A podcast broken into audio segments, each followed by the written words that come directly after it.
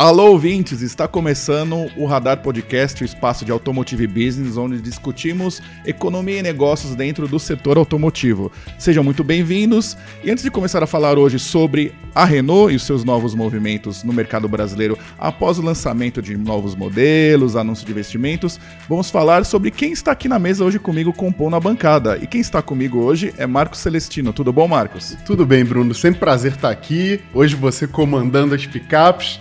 E por falar em picapes, já vou dar aquela dica tradicional aí para as nossas ouvintes, nossos ouvintes é, e para quem está nos assistindo também. Estou trajando hoje uma camiseta do Death Cab for Cutie, é, camisa referente aqui ao segundo álbum da banda, We Have the Facts and We're Voting Yes altamente recomendável.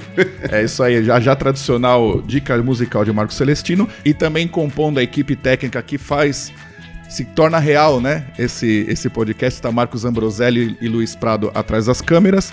Bom, e esse programa, essa edição do Radar Podcast hoje, ela será dividida em três blocos. No primeiro falaremos sobre o Cardian, que é o SUV que a Renault lançou recentemente e que marca um novo momento da montadora no país. No segundo bloco falaremos do Brasil como um hub produtivo global da montadora. A montadora tem planos para a produção de veículos da Renault aqui na, no, no, país e na América do Sul, por que não? E no último e derradeiro bloco falaremos sobre o que será da fábrica de São José dos Pinhais, a fábrica que a Renault mantém no Paraná, agora com essa chegada desse modelo e o que, que a montadora espera daqui para frente. Mas antes de falar sobre isso, além da tradicional dica de música de Marco Celestino, também temos ela, a tradicional vinheta.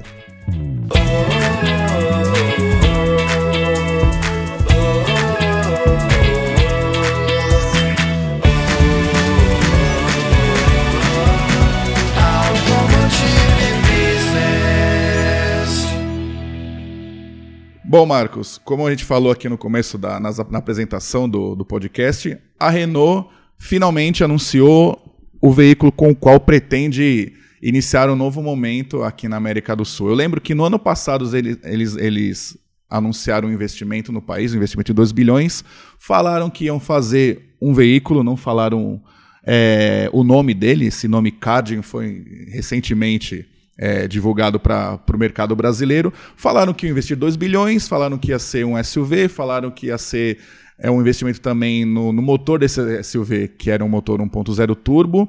Enfim, é, depois de um certo mistério, agora tudo veio à tona, né? Num evento no Rio de Janeiro, a montadora revelou seus planos.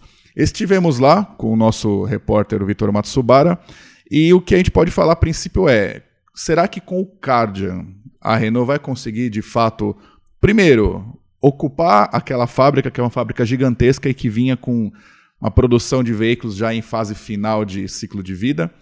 E será que também esse modelo vai conseguir fazer com que a montadora ganhe é, participação de mercado? Que é algo que ela já estava tentando, estava lutando, né, tentando buscar, mas como eu disse, com veículos em, em, com modelos em final de ciclo de vida fica um pouco mais difícil, né? Talvez agora com esse com esse gás, né, com essa injeção de ânimo promovida pelo, pelo lançamento Cardian, ela consiga.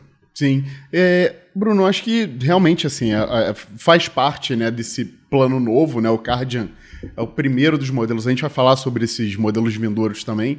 É, faz parte desse plano estratégico do Renolution, né? Que eles, que eles anunciaram há alguns anos. Você, você comentou, faz, esse modelo faz parte desse ciclo de investimento de 2 bi.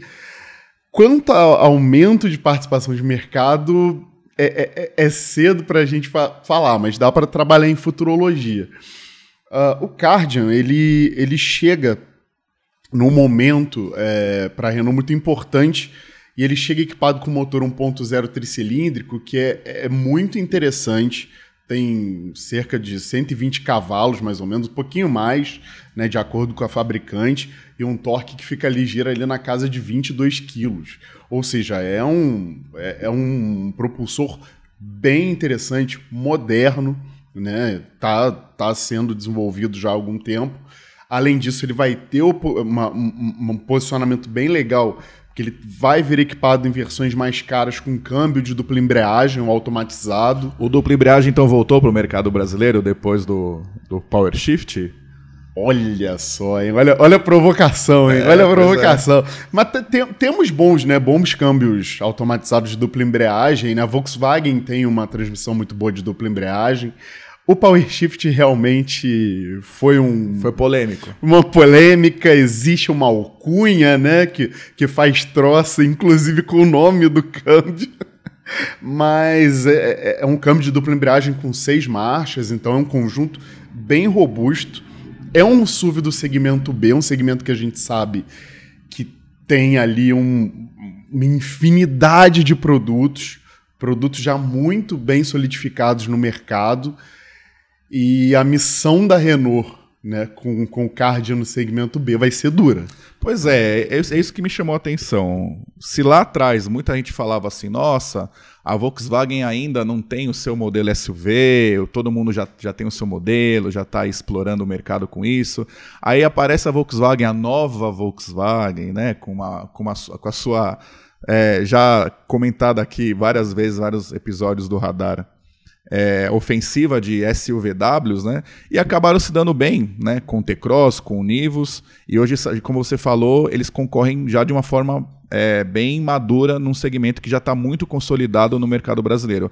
Agora chegou a vez da Renault chegar com um modelo no segmento B, né, de, de SUVs, com certo atraso também. E aí a dúvida que eu tenho, talvez seja a dúvida de muita gente que esteja acompanhando é, é, tanto no Spotify como no YouTube, é se a Renault vai conseguir de alguma forma sucesso num segmento que já está de alguma forma com, com os líderes e com os nomes já muito marcados na, na, no mindset. No mindset não, como é que eles falam? No, quando uma marca ela é muito bem lembrada pelo. Nossa, é, você já tem. Você já tem top essas, of mind. É uma marca, já são modelos com, com top of mind já, né? Isso, né? É. Que, a, a, eu falei até infinidade, mas a gente tem dois modelos ali naquele segmento, né? Que se tratam do Fiat Pulse Sim, tem um né, Pulse. Que, e, e do, do, do, Nivus, né? Que é um veículo que, assim, embora a Volkswagen tenha chegado atrasado em muitos segmentos né, dessa seara de SUVs, no segmento B ela acabou chegando até que no momento oportuno, né? É, o Nivus é um veículo que foi muito bem aceito, bem como o Pulse. E... Mas detalhe, desse momento que esses carros chegam, o segmento B de SUV ainda era algo, de alguma forma, novidade. Era né? terra de ninguém ainda. Isso. Exatamente. Agora o Cardian chega no momento em que já, já, já tem gente sentada na janela, né? Pois é, então assim, a, a Renault ela tem que trabalhar, e, e, a Renault tem esse problema, da, como outrora, né, você comentou que a Volkswagen tinha, você pega, por exemplo, eu, eu me lembro muito bem do, do, no, do novo Duster, do atual Duster, né, vamos falar assim, que levou três anos para chegar aqui, né?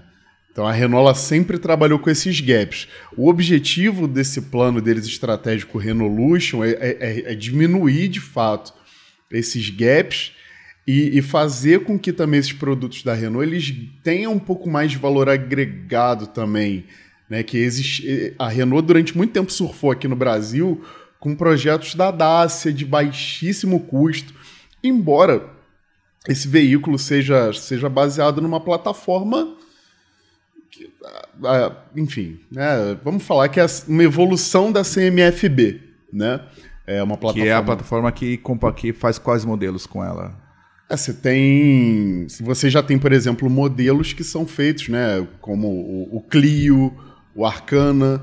Então a, a, a Renault ela vai trazer essa plataforma para cá e é de fato uma plataforma super moderna, mas é uma evolução. Né? Eles dizem que é uma plataforma nova, uma arquitetura nova, mas é uma evolução.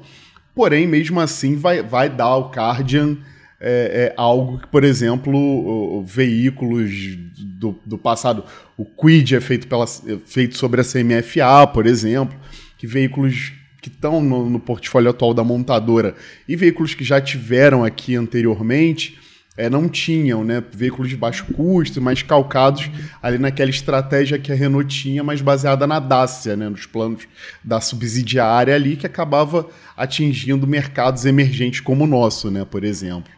É, o, o Renault Cardian, ele chega para brigar num segmento que tem, vamos lá, T-Cross, Volkswagen T-Cross, Volkswagen Nivus, por que não? Pulse, Fastback, quem mais? É, tracker? É, você pega ali segmento B.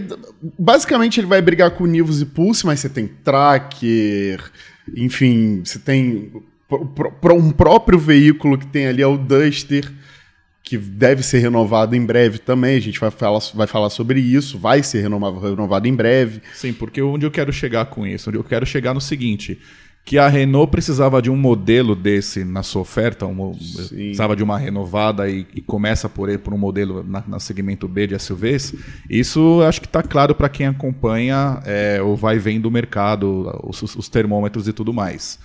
Agora, será que para o mercado o Renault Cardian ele, ele é algo que de alguma forma é, precisava dele, é isso que eu quero dizer, sabe? Porque, vamos lá, é um, é um como a gente, já, a gente já citou vários nomes aqui, então é um mercado já bem abastecido. Muito. Ele traz, é, em termos de, de termos técnicos, digamos assim, um motor que é um diferencial, 1.0 turbo. Também temos aí na concorrência algo similar. Sim. Ele tem um design interessante? Tem, mas design é uma coisa que esse segmento também entrega bastante, né? Com esses outros modelos que a gente falou.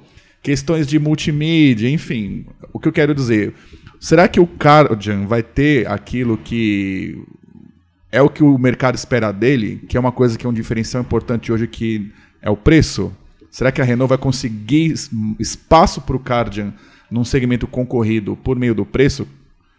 Essa, acho que essa é a grande dúvida, né? Porque é um veículo que vai entregar o que os outros entregam. Basicamente é isso, né? E você tem um veículo, se a gente pegar esse, segmento B-SUV, né? E trazer esse, esse um recorte mais amplo, que tudo bem que hoje ele chegou a perder um pouco de força dentro ali da, da, da marca, mas ainda vende, vende-se muito e é um, um, grande, foi o grande catal, assim, acho que o grande catalisador desse segmento, vamos dizer assim, depois, né, de um período ali muito, até porque a Ford acabou deixando um pouco de lado o seu produto, é, a própria Renault deixou de lado o seu produto, né, o Duster demorou a trazê-lo, mas você tem o Jeep Renegade. Isso, esquecemos desse modelo que é, que é bem importante também. É um, é um tem público. Tem um público tem e público é um público muito fiel, que gosta muito da marca, que abraça a, a, o pitch da, da, da Jeep, né? A gente, a gente tem um programa, se vocês quiserem assistir, inclusive, sobre, sobre Jeep, né? Como a Jeep mudou, né? Tem, temos matérias Vou até pedir pro, Business. pro Marcos Ambroselli colocar aqui na tela o, o QR Code para quem não acompanha, acompanhar esse é. conteúdo. Temos o, essa matéria também falando sobre a reinvenção da Jeep no, no, no país, né? Esse esse processo de, não vamos dizer que foi um rebranding, mas uma, uma nova proposta da marca no país. Então, assim, é, é, é uma boa provocação. A gente não sabe realmente se o Cardian ele vai ter um espaço dele, um lugar. Assim, eu, eu, sinceramente, é uma análise minha. Eu acho que nem fazer frente a, a, a Nivus e a Pulse ele vai fazer, ele vai conseguir fazer talvez ele dê uma impulsionada nas vendas da Renault, o que eu acho que para a Renault é o mais importante. Né? E, e gere ali um, um, um brand awareness para a Renault é, e dê a Renault também essa coisa de estamos fugindo dessa pegada Dacia e estamos querendo chegar com produtos mais realmente modernos, é, mais é, parecidos com que a gente comercialize em mercados mais robustos e mercados mais bem, mais bem formatados já. Né, do que o que a gente vende, por exemplo, em outros mercados emergentes. É tratar o Brasil de uma forma diferente, né? Acredito que seja isso. Sim, e preço é uma coisa tão estratégica envolvendo esse lançamento da Renault, que é o Cardian, que nem a própria montadora informou quanto que ele vai custar, né? Pois é, dá pra chutar, né? Dá pra chutar, o pessoal 114. Fala, entre 100 e 140 mil, é, basicamente, né? É, é. Mas a, não abriram ainda valores, mas a gente pode ficar aí entre 100 140, não, não deve fugir muito disso. Sim. Eu acho que preço é importante, não só apenas para poder é, abrir espaço num, num, num grupo de consumidores que já está como a gente falou, bem atendido por outras marcas, mas a gente tem que lembrar também que existe um grande cliente no Brasil que se chama locadoras de veículos, Exatamente. que é um cliente também muito atento a preço, né? A gente, tem, a gente acompanha aqui no dia a dia com as notícias que produzimos que as locadoras elas estão tentando aumentar a fatia de SUVs em suas frotas. Então, frota de locadora deixou já há algum tempo de ser algo exclusivamente para modelos de entrada, né? Quid, Onix, é. etc. Ainda é, mas está crescendo a fatia de, de, de, modelos SUVs nas locadoras. E aí, um, um SUV novo, um SUV que, que chega agora, tem todo esse apelo da novidade com um preço competitivo, ele pode também ganhar o coração das locadoras, por que não? Exatamente. E você pega, por exemplo, o Duster hoje ele parte ali de cerca de 116 mil, né, na versão mais básica dele mesmo, né, a gente tem, né, todos os pormenores, né, que, que são feitos ali nos processos de venda para PJ, né, para frutista, isso acaba barateando o custo da unidade, mas mesmo assim é, é, um produto que não vale tanto a pena sob o ponto de vista justamente de ser um produto que chegou ao mercado já um, um tanto quanto defasado. Mas agora, se você olhar para o Cardian, que é ali um carinha novo chegando ao mercado, com um bom conjunto mecânico. Imaginamos que, por ser um produto que tem um DNA muito brasileiro, inclusive até mesmo design, né? Ele foi desenvolvido aqui no centro de design da Renault no, no, no país. Então, assim, ele tem já um DNA brasileiro, ele já tem todo um, um, um conjunto moderno, uma plataforma moderna para as locadoras pode se tornar realmente ali um produto interessante para você colocar ali na, na parte intermediária, né, ali de, de SUVs um pouco mais abaixo, mas já um SUVs de, de, de qualidade. Você consegue ter um, um, um ROI muito bom, né, um retorno de investimento muito bom ali, tanto na locação quanto no, num plano por assinatura, né? E então, para locadoras, principalmente, né? a gente vai falar de duas. duas vou, vou falar só de duas locadoras que são grandes no país, mas enfim, temos uma infinidade. Mas Movida localiza, né? Que principalmente no caso, a gente pegar a Movida, né? Que vem frequentemente renovando a frota, a frota da, Movida, da Movida é muito nova. Então, se a Renault conseguir realmente trabalhar de forma inteligente, né? Com esse cliente, ela pode fazer com que o Cardian se torne ali o, um, bom, uma boa opção para essas locadoras, para essas empresas. Sim. Então acho que aí, para resumir esse primeiro bloco dessa edição do Radar Podcast, a gente pode falar que o Cardian, um, ele marca uma, um novo momento de produto da, da Renault no país, sendo um produto mais Renault do que Dacia, como é. você colocou.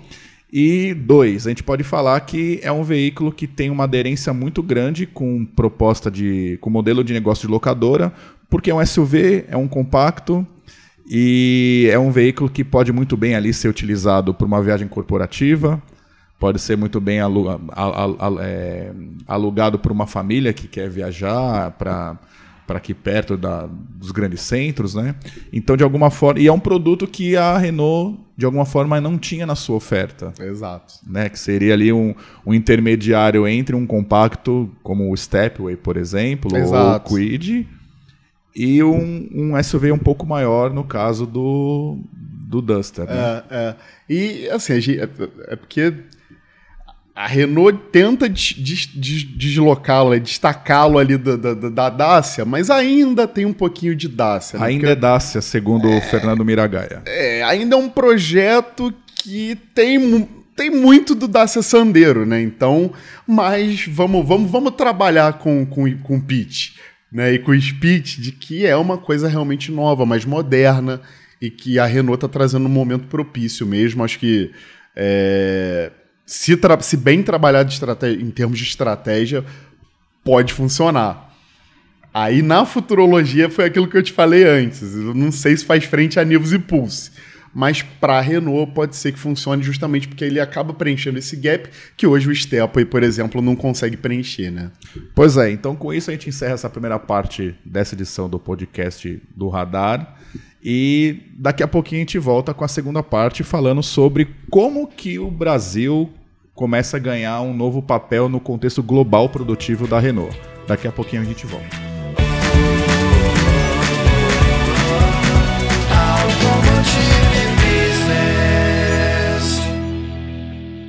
Retomando o trabalho nessa edição do Radar Podcast, agora no segundo bloco falaremos como o Brasil ele passa a ter um novo papel dentro da estratégia global de manufatura da Renault. Nesse mesmo evento no qual ela lançou o seu novo SUV, o Renault Cardian, ela também comentou algumas coisas a respeito de como o Brasil passa a ser importante dentro é, desse conjunto de fábricas que a montadora mantém no globo. Inclusive tem até a expectativa de novos lançamentos, né, o Marco Celestino? Exato. É, até porque, né, Brunão, a, a, a fábrica de Pinhais ela vai se tornar um hub ali, né? Ela vai ser uma das grandes responsáveis pela produção da plataforma, da CMFB. Ou seja, ela vai ser determinante justamente para esse plano da, da Renault para o Renaulution. Né? E a gente tem, aí conforme eu falei, né, mencionei no, no bloco anterior, o Cardian já é um projeto que já foi desenvolvido em termos de design aqui, já tem um DNA brasileiro, e a Renault nesse mesmo evento, né, também revelou a conceitual Niagara, né, uma picape, exatamente, e que todo mundo espera que seja a nova Oroch, né? Oroch é essa que a época, quando chegou, e eu lembro que eu estive no lançamento da Oroch. No, no, a Oroch foi a primeira, foi, foi, foi a primeira picape desse segmento. Médio compacta? Médio compacto? Sim, foi, estreou, estreou o segmento, né? É como a gente fala que é a Toro, né? Então tem essa. É, essa exato. É, é, debatível, né? No entanto, eu lembro, né, a época, eu entregando a idade aqui, né? Mas... Ninguém tá ficando mais novo, fica tranquilo. Mas me lembro muito bem, a época era chamada de Duster Oroch, né? E ela tinha uma realmente uma ela tem, né, uma dirigibilidade mais voltada realmente a um carro de passeio. Ela tem ali as capacidades de uma picape. No entanto, o, o trabalho de, de, de, de, marketing e de, de venda da, da, da, da Oroch, ela realmente acabou prejudicando ali as vendas do, do produto. E também você teve a Fiat Toro que acabou chegando e realmente era um produto, ao meu ver, superior ao Oroch. É, não tinha muito que ser feito realmente. Uh, mas a Niagara, a Niagara conceitual foi apresentada, é, foi concebida 100% aqui no Brasil e pode chegar ali para realmente brigar com o Toro e hoje você tem outro produto nesse segmento de médio compactas, que é a, a Chevrolet Montana, né? Então também é, é a mesma coisa, é mais ou menos a mesma coisa do Cardian. É a Renault pisando num segmento o qual ele já é um segmento muito solidificado. Né? A Chevrolet até que vem trabalhando bem a Montana, né, frente a Toro, e vamos ver o que a Renault vai fazer aí com esse novo produto dela uh, aqui no país. No entanto, não é só essa picape que a Renault promete, né? A Renault prometeu oito modelos, se eu não me engano, até 2027. A gente pode dar até uma 2027, checa... exatamente. 2027. Então, são segmentos, são modelos de segmento. Daí temos o Cardia, né? Segmento B, mas temos também prometidos modelos de segmento C e D. C e D, sim. E temos utilitários também, né? Outros utilitários que a Renault também prometeu veículos comerciais, né? Então, para essa estratégia aqui, é, é, para essa estratégia Renolution da Renault, Pinhais é muito importante. Mas por quê? Porque, é assim, por que eu te faço essa pergunta, né? Porque eu acho que a montadora não deixou muito claro para a gente, uhum. e nosso papel é levar até quem nos acompanha a, a, estratégia da montadora destrinchada e entendível, entre aspas. Não ficou claro para mim é como é que ela vai inserir essa a, a, fábrica de São José dos Pinhais nesse contexto global. Se a gente, é, a montadora vai produzir aqui no país modelos para exportar ou, ou a, a, engenharia daqui vai participar de projetos globais, sabe? Não ficou muito claro é, como eles pretendem inserir pois ou é. transformar a produção daqui num hub global, sabe? Pois é, é, é o, o, que, o que é dito realmente é, é pela montadora é que ela quer transformar né, a fábrica de Pinhais em um hub global responsável pela concepção, pela produção da plataforma CMFB. Mas aí, ok, tudo bem, isso é uma coisa, né? Mas a gente não sabe realmente, tá, ok. São, são todos os produtos feitos sobre a plataforma CMFB que serão feitos aqui? Acredito que não, até porque você tem Turquia, Índia e, e, e mais um, um, outro, outro país que tem fábrica, evidentemente, da, do grupo, que também vai ser responsável pelo, pela produção de veículos dessa plataforma. Acho que é mais. E locais, desculpa te interromper, locais que eventualmente podem ter um custo de produção até mais baixo hum, do que o do Brasil, né? Muito mais baixo, muito mais baixo, principalmente Índia, né?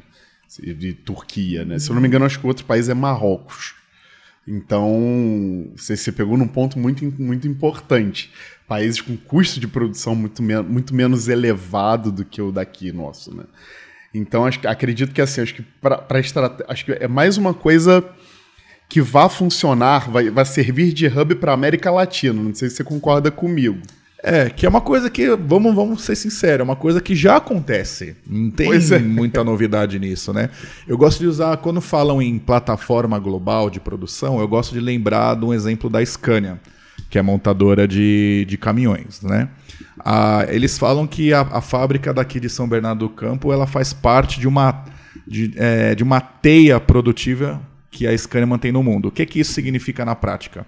A matriz ela, ela pensa assim: bom, eu preciso atender um mercado X com uma demanda que tem uma demanda crescente de caminhões que a Suécia, que é onde fica a, a, a matriz, não está dando conta. Uhum. Então o que eles fazem? Eles acionam uma outra fábrica no mundo para produzir os modelos que estão sendo demandados no mercado X. E aí entraria o Brasil, mas aí a gente está falando de exportação. Acho que não é o caso da Renault quando ela fala que o Brasil vai ter um novo papel vai, vai, vai, vai, vai ser inserido num hub produtivo global da Renault. Acho que não é bem por aí como a Scania faz. Né? Acho que o Brasil vai ser responsável por desenvolver e produzir parte desse portfólio de veículos compactos da Renault. Exatamente. Você concorda concordo. comigo? Seria isso? Concordo com você totalmente. Até porque é uma plataforma que ela, ela é moderna, ela tem escalabilidade, ela pode ela pode acomodar diversos tipos de motorização.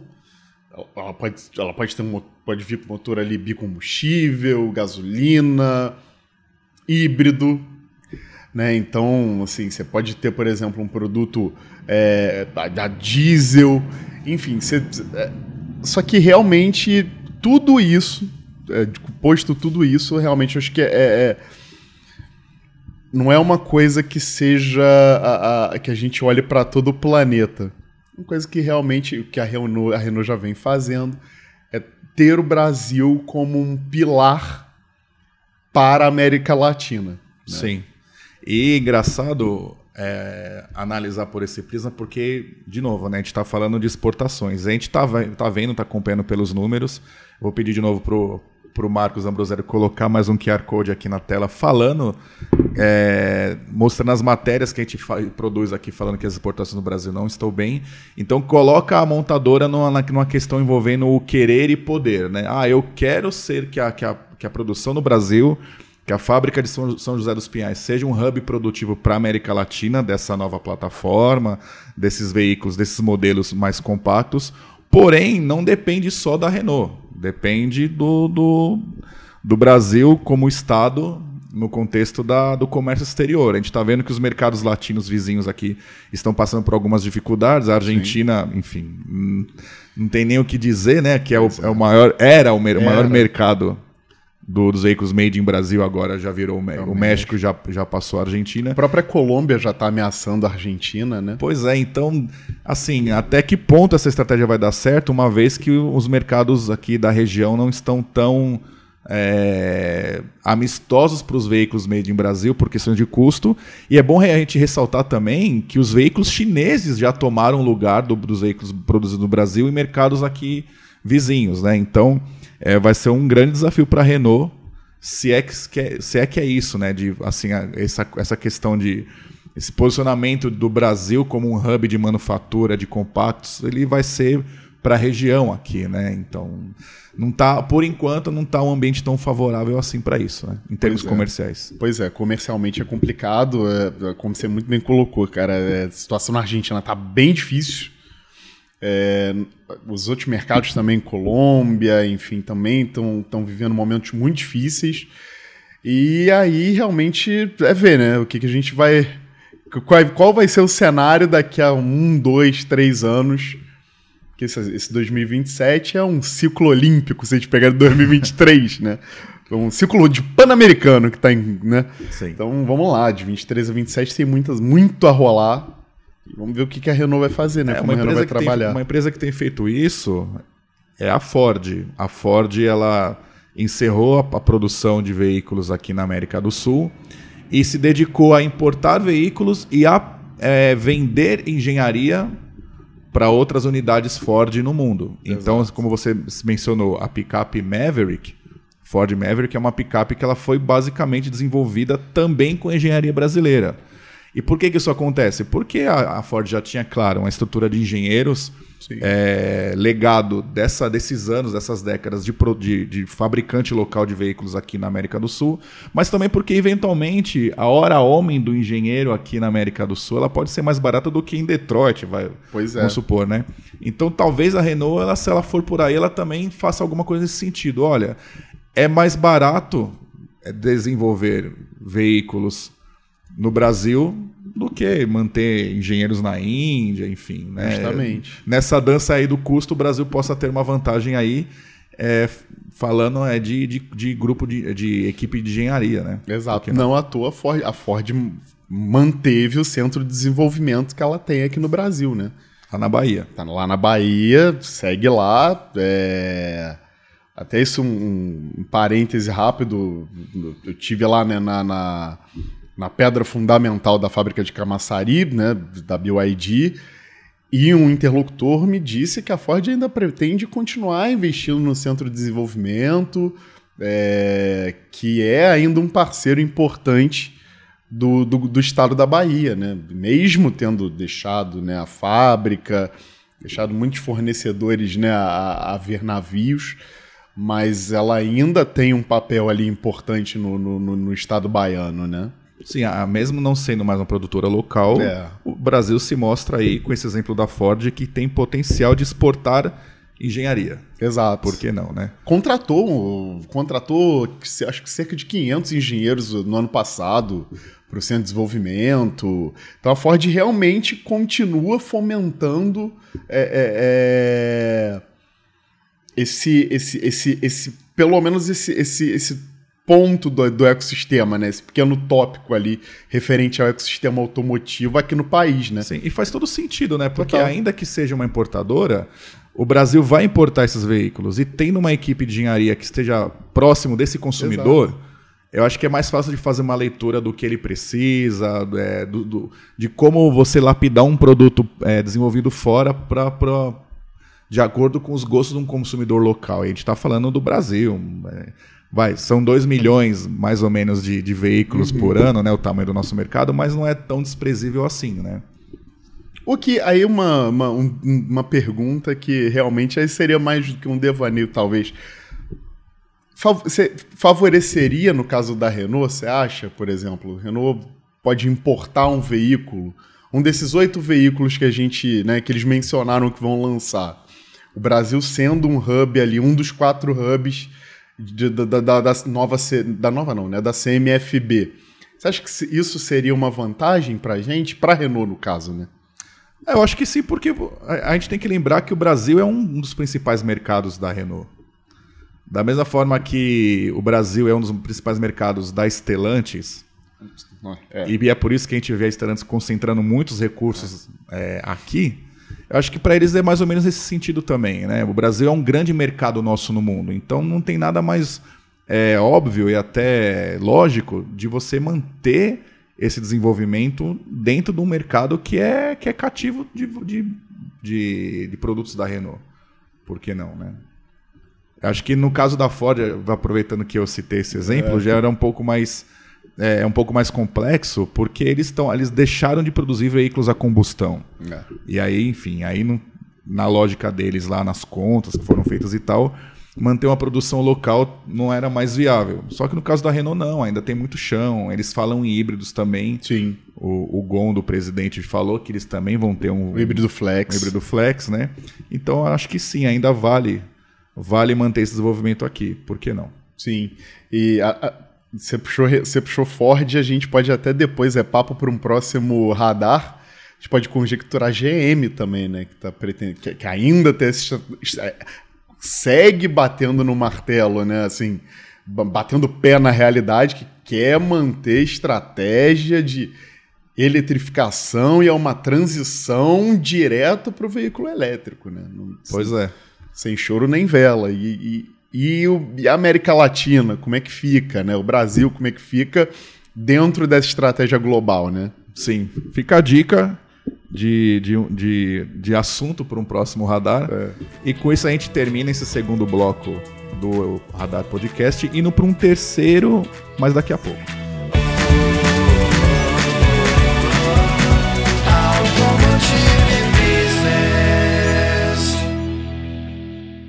Vamos lá, último, derradeiro, derradeiro The Last hein? One, uh. bloco deste, desta edição do Radar Podcast sobre os novos rumos da Renault no mercado brasileiro. E nesta parte final do, da edição, nós vamos falar o que, sobre o que será da fábrica lá de São José dos Pinhais, no Paraná, com a chegada do Cardian e eventualmente desses modelos que a gente falou na segunda parte do, da edição. Então vamos lá, Celesta. Fábrica de São José dos Pinhais, em Curitiba, uma fábrica que, por enquanto, por hora, tem 100, 6 mil funcionários. Eu acho que quem não conhece e está ouvindo essa, essa, esse número é. pode imaginar o tamanho dessa fábrica lá no, no estado do Paraná. Uma fábrica que, além de produzir veículos é, de passeio, produz também comerciais. veículos comerciais, no caso da, da Renault Master. É. Produz também motores e transmissões, faz injeção Sim, de alumínio, injeção. enfim, é um parque industrial gigantesco. Eu já tive a oportunidade de, de estar lá, inclusive esse ano, não conhecia, realmente é muito grande. E a Renault, pelo menos naquele momento que eu visitei. Falou até das peças de reposição também. Né? Isso, né? é uma, é uma fábrica que também produz peças de reposição para modelos que foram descontinuados. O que a gente estava até comentando aqui é. nos bastidores dessa, dessa gravação é algo inusitado, porque geralmente é um terceiro que faz essas peças para a montadora e não ela, ela mesma, né? E no caso a Renault assumiu essa, essa fabricação. Mas vamos lá. A Renault, naquele momento que eu visitei, estava ali com, com, com turno em layoff estava é, tentando, como eles disseram em várias publicações oficiais, que a, que a, a fábrica estava readequando o seu volume de produção para a demanda que o mercado brasileiro estava é, oferecendo e que ainda é uma coisa, não mudou muito, né? É, com relação a isso o cenário. Mas vamos lá. Uma fábrica grande que precisa ser ocupada. Será que com o Cardian e com esses modelos que podem vir para cá, ela vai voltar a, a, a, a, toda a carga, vai voltar pujança. a pujança? Será, Celesta? Uh, bom, vamos lá, né? Só, só, tent... só recapitulando assim, além, além do, do, do veículo comer... do comercial do Master, a gente tem Quid, Stepway, Stepway Duster, Duster, Duster e Oroch, né? E Quid. Quid, Quid sim, Quid, Quid, perfeitamente. Hoje o modelo de maior volume sendo produzido em Pinhais é o Quid. Sim. O Stepway, enfim, é, é, Stepway, isso conversando, enfim, com, com algumas fontes, ele já estava realmente ali num processo. Talvez até quando esse programa for ao ar, ele já não vai estar nem mais em produção.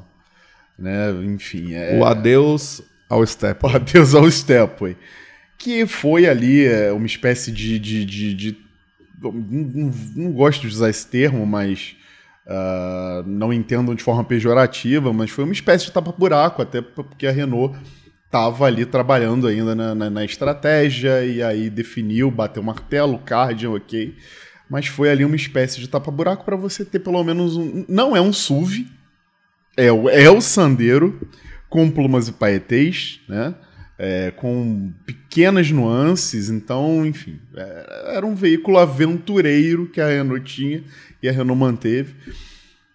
Duster, né? Um, Duster é um veículo que ele deve virar, é, virar e, em, em termos de, de, de geração. Até porque você pega ali, você tem o, o Bigster, né?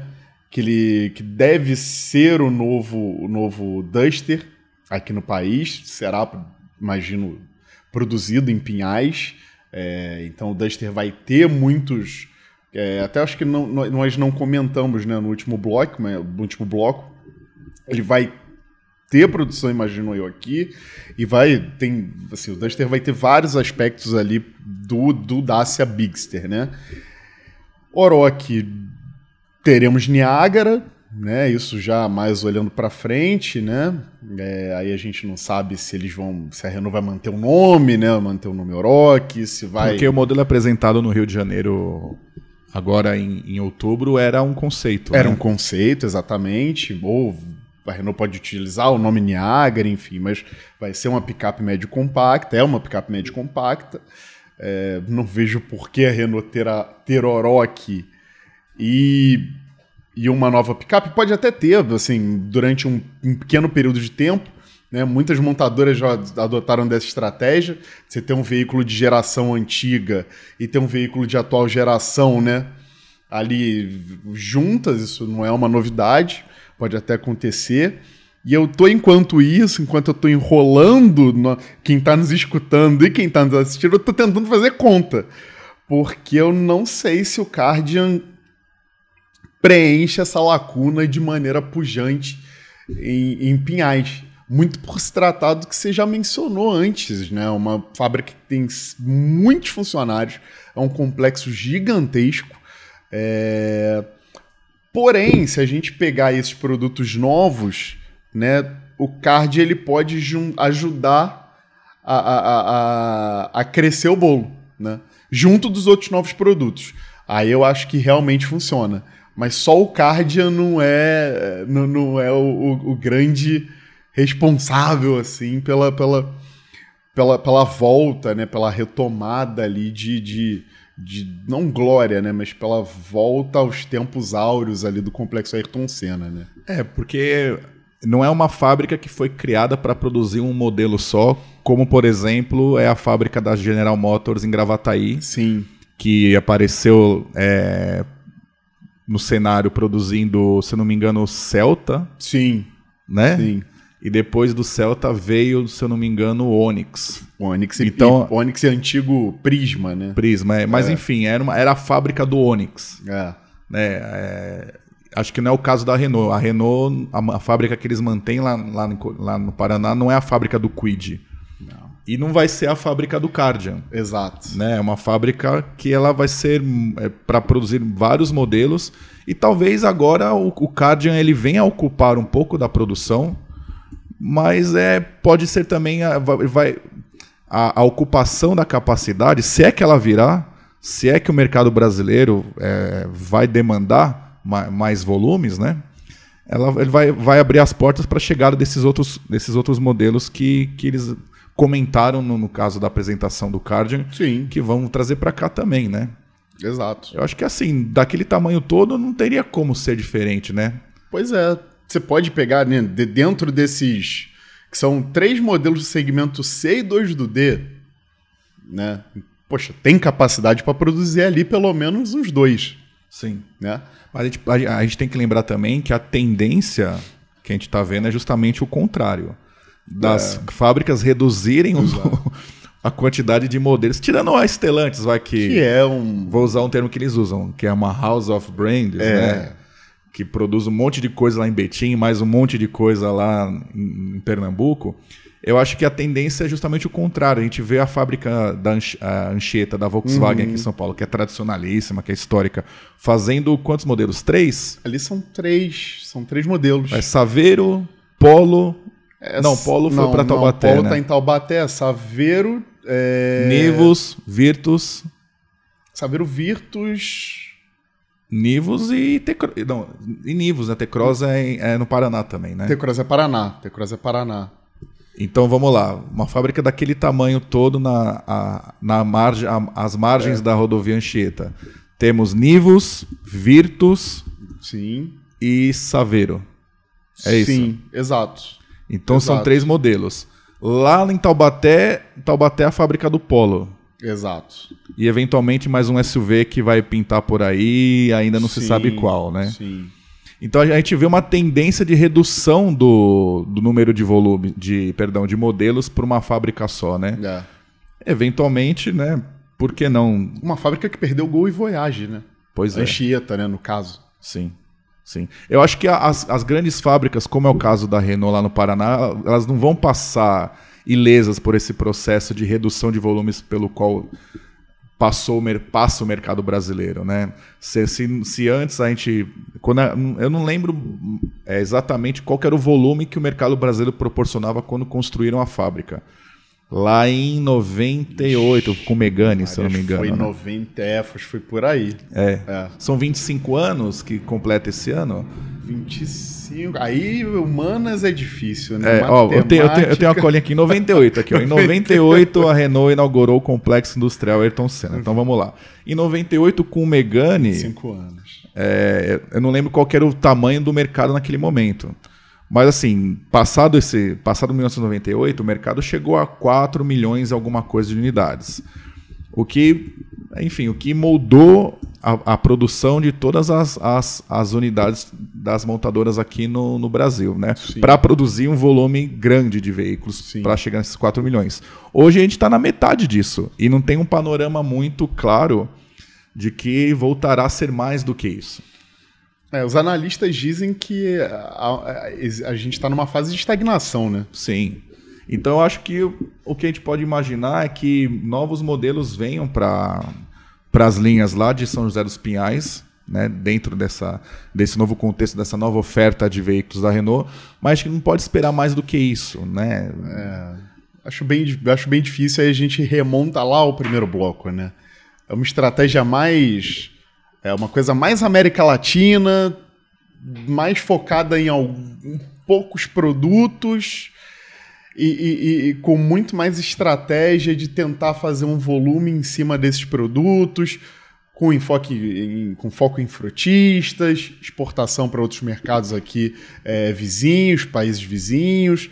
É, temos esse motor 1.0 que também né, tem a, a sua tem a sua possibilidade também de, de chegar a outros mercados, né? Tem o híbrido também que pode o híbrido pode chegar. Vindouro que pode chegar, né? Que o Gondo né, mencionou lá para a gente, inclusive lá no, no, no, último ABX, né? Falou sobre, sobre a tecnologia híbrido flex, já estava já tava em andamento, né? O desenvolvimento, enfim. Então, acho que é, é isso mesmo, assim. Mas, mas tem capacidade teria capacidade para produzir, não os oito que eles prometem, mas com certeza até uns dois, três modelos do segmento C e D tranquilamente ali então, naquele complexo. A, a, fábrica então tem mais anos de vida pela frente. Né? Tem, tem. É uma fábrica que é uma fábrica que não está ameaçada. Sim. Né? Até porque a gente sempre esquece de, de colocar isso na, na, de contabilizar isso na nossa análise, né? As fábricas elas não produzem só veículos, as Exato. fábricas também, como a gente mencionou no bloco anterior, elas exportam é, serviço. Exato. E quando eu estive lá na, na fábrica da Renault, é, tem mais ou menos uns 3, 4 meses, não, foi em agosto, se não me engano, uhum. eu estive lá. É, eles tinham estavam inaugurando áreas novas lá dentro de, de desenvolvimento de novos produtos, uma parte lá de como é que se diz? De impressão 3D, sabe? Então acho que assim, né? as fábricas elas não, vão, elas não são apenas linhas de montagem hoje, né? Elas, elas, elas executam outros serviços que outras unidades da, da, da, das montadoras utilizam, é, compram isso, entre aspas, em outras localidades, né? Perfeitamente. Então, se a gente olhar por esse lado, a fábrica ela, ela, vai, ela tá bem ocupada também, ou tem possibilidade de estar bem ocupada, se a gente Sim é, analisar por, essa, por esse lado também da prestação de serviço, né? Exato. Sob, sob o prisma né, de, de, de, produção de veículos é uma coisa, mas agora a prestação de serviços é outra coisa totalmente diferente, né? Sim. Então, é uma fábrica que realmente, eu, tava, eu puxei aqui o espaço, são 2,5 milhões de metros quadrados. Não, é muito grande. É um negócio absurdo, né? É, e o que você tinha falado também, né? A gente tinha falado em off, né? Gera cerca, além dos 6 mil funcionários, 25 mil empregos indiretos, né? Sim, contando, contando fornecedor, fornecedores tudo, e tudo mais. Então, assim, a gente, a gente pega isso, tudo bem, já tivemos ali muitos veículos sendo produzidos ali, é, veículos sendo exportados para inúmeros mercados, Argentina, Chile, uh, Colômbia, claro, os mercados América Central, mercados é, México, Uruguai, Paraguai, enfim. Acho que isso vai continuar. Não, não tem como. Tanto, se, tanto em termos de prestação de serviços, quanto veículos. Não, não tem erro, assim. É, é uma fábrica que realmente, hoje, para a Renault, em termos de Latam, ela é, ela é fundamental.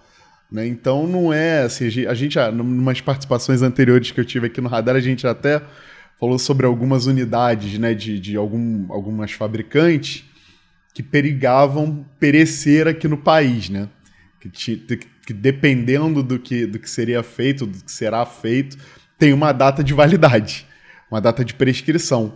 O que não acontece no momento na, na, no complexo lá em Pinhais, né? No caso Sim. da Renault. É, eu acho que, até para finalizar, eu acho que a Renault, com esse anúncio, com esse lançamento do Cardian e esse anúncio da, da sua estratégia global aí considerando o Brasil, ela sai de uma posição de, de incerteza, uma posição de, ó, estamos aqui na neblina, ninguém, ninguém ninguém está sabendo o que vai acontecer, para um patamar que, olha, agora a gente tem um plano claro, a gente é. conta com o Brasil, conta com a nossa estrutura produtiva, temos planos para isso, aportamos dinheiro e vamos seguir uma tendência que o mercado está ditando, que é produzir é, SUVs, produzir veículos que eventualmente ainda são, é, são, serão posicionados em segmentos pouco explorados pelas montadoras aqui no Brasil, e tem essa possibilidade da produção de um motor híbrido flex né, que eventualmente pode ser daqui para frente a tônica da, das fabricantes no Brasil, né? Exato. Até porque, né, isso sem, com todo e qualquer analista que você conversa, ou com figura do poder público, ou com é, é, pessoas ligadas a, a, diretamente a montadoras, né? A questão de transição energética no Brasil, ela passa pelo veículo híbrido, ela passa pelo híbrido flex, né? um ou outro diz que não, ou que não vai adotar essa estratégia. Isso no caso de montadoras. De menor, de menor volume, algumas. De maior volume, pouquíssimas. Hoje, no caso, temos apenas a GM, ainda por conta da estratégia global, falando acerca disso. Né, que ela vai. A transição vai ser direta para o elétrico, como a gente já comentou. Mas vai, vai passar pelo, pelo híbrido flex e justamente por isso é, essa fábrica é fundamental e ela vai continuar servindo muito bem Pinhais e muito bem a Renault para os anos aí 27, para o próximo ciclo de investimentos. Acho que certamente é uma unidade que vai receber novos aportes disso aí, não tenha dúvida. Tá certo, então é isso. Nós vamos ficando por aqui. Te mando um abraço, Marco Celestino. Até uma próxima. Ah, obrigado. Sempre um prazer estar aqui com vocês. Até a próxima. Agradeço mais uma vez pela participação aí. Valeu. É isso, pessoal. Um abraço. Até a próxima. Tchau. O Radar Podcast é uma produção da Automotive Business. Eu sou o Bruno de Oliveira. Eu sou o Marco Celestino. E a produção é do Marcos Ambroselli, Luiz Prado e a trilha sonora é do Guilherme Schildberg, Chibruski. Um abraço.